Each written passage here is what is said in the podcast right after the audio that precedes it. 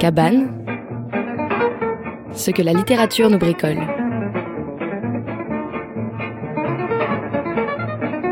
Votre chronique littéraire par Elodie Karaki. Dans la cabane de Canoë de Maïlis de Kerangal. Dans une œuvre surgit parfois un roman qui ne vogue pas comme les autres. On a beau reconnaître une langue, une attention, une sensibilité, on a beau reconnaître les obsessions de l'auteur, quelque chose a un peu changé. Cela commence dès le titre, Canoë, qui n'évoque pas ce qui est au cœur de chaque récit de ce roman en pièces détachées, à savoir la voix humaine. Merveilleux sujet et bien trop familier du travail de l'écrivain pour qu'il n'entraîne pas ce dernier vers l'autobiographique que l'on retrouve dans la novella centrale intitulée Mustang. La voix de Kerangal n'est pas méconnaissable, mais il y a une vivacité singulière, comme si le geste d'écrire ici trouvait un relâchement, n'était plus retenu par ses grands soucis. Il n'est peut-être pas innocent que nous constations cela alors que l'auteur retourne à la forme brève.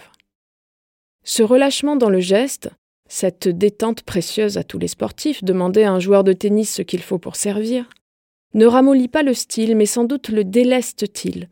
C'est un mot que Kerangal utilise régulièrement, mais dans l'autre sens, lester, dire un peu le poids des choses. Sans doute le déleste-t-il assez pour permettre une percussion? On dit dans le football qu'il y a des joueurs de percussion. Peut-être que Kerangal, contre toute attente, en est un.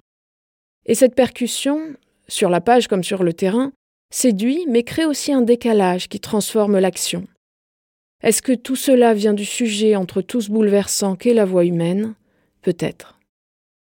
Ce décalage marche fort, par exemple, dans Ariane Espace, quand la narratrice qui enquête pour le GIPAN, groupe d'études et d'informations sur les phénomènes aérospatiaux non identifiés, vient recueillir le témoignage d'Ariane, une vieille dame de 92 ans. Devant la trace circulaire, preuve de leur venue, Ariane lui dit Ils ont atterri ici. Puis, ils m'ont contacté. Quand Ariane l'informe par-dessus le marché qu'ils vont revenir cette nuit et lui propose de rester, la narratrice se souvient de la règle. Un témoignage n'est retenu que si sa consistance est jugée supérieure à son étrangeté. Alors, elle dit d'accord, et l'acquiescement finit de donner de l'allure à ce texte. Dans Ruisseau et Limaille de fer, la narratrice a ce mot délicieux lorsque son ami lui demande si elle ne la trouve pas changée. J'aurais aimé lui faire une réponse de toile cirée, légère, glissée, tout le monde change, en piquant une olive dans le bol marocain. Et plus loin, quand elle comprend que Zoé travaille avec un coach à une voix plus grave pour prétendre à une nouvelle émission de radio, voilà ce qu'elle pense.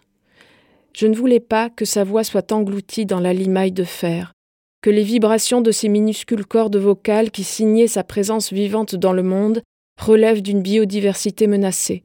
Fallait-il assécher tous les ruisseaux de montagne? Dans Mustang, oui, il y a le travail de Kerangal sur le paysage, sa passion pour les temps préhistoriques, mais ce qui nous séduit est ailleurs. C'est plutôt ce jeu qui mène la danse exceptionnellement. Ce jeu qui apprend à conduire dans une Mustang parce qu'il faut ce qu'il faut, et qui se retrouve, mais comment s'est-elle débrouillée, dans la situation d'avoir un flingue dans son sac. Un jeu qui, en passant, imagine la timidité d'un diplodocus. Un jeu qui a un accident de voiture. Après l'embarder, la Mustang atterrit sur deux voitures garées dans un parking. Un flic lui tend les bras pour qu'elle descende comme en saute de cheval, et là-dessus, forcément, la propriétaire d'une des voitures écrasées revient des courses. Parlant d'un dernier récit, Nevermore, qui raconte l'histoire d'un tandem de légendes, les sœurs Klang, qui pistent les voix comme l'or des rivières, pour donner à chaque texte une voix qui soit la sienne, une voix juste et unique, une voix insubstituable. Elles ont trouvé la voix du corbeau d'Edgar Poe. Vient l'enregistrement en studio. Cette fille, que les sœurs ont repérée devant le conservatoire, se lance, est immédiatement interrompue, reprend, savonne, recommence, foire essai sur essai, puis parvient à quelque chose. Pourtant, il y a un truc qui déconne, dit Inge, l'une des sœurs. Et puis Sylvia, l'autre sœur derrière la vitre, renchérit en criant C'est la voix qui merde quelque part. Le tracé spectral de la voix de la narratrice, sur le sonagramme des sœurs Klang, montre une encoche, un pic qui revient à intervalles réguliers, visible dans les aigus. C'est une lésion ancienne qui est revenue au fil des prises, explique Sylvia. Alors on se dit que peut-être, peut-être que c'est ça aussi qui est revenu chez Maëlys de Kerangal. Canoë de Maëlys de Kerangal aux éditions verticales. Cabane, ce que la littérature nous bricole. Votre chronique littéraire par Elodie Karaki.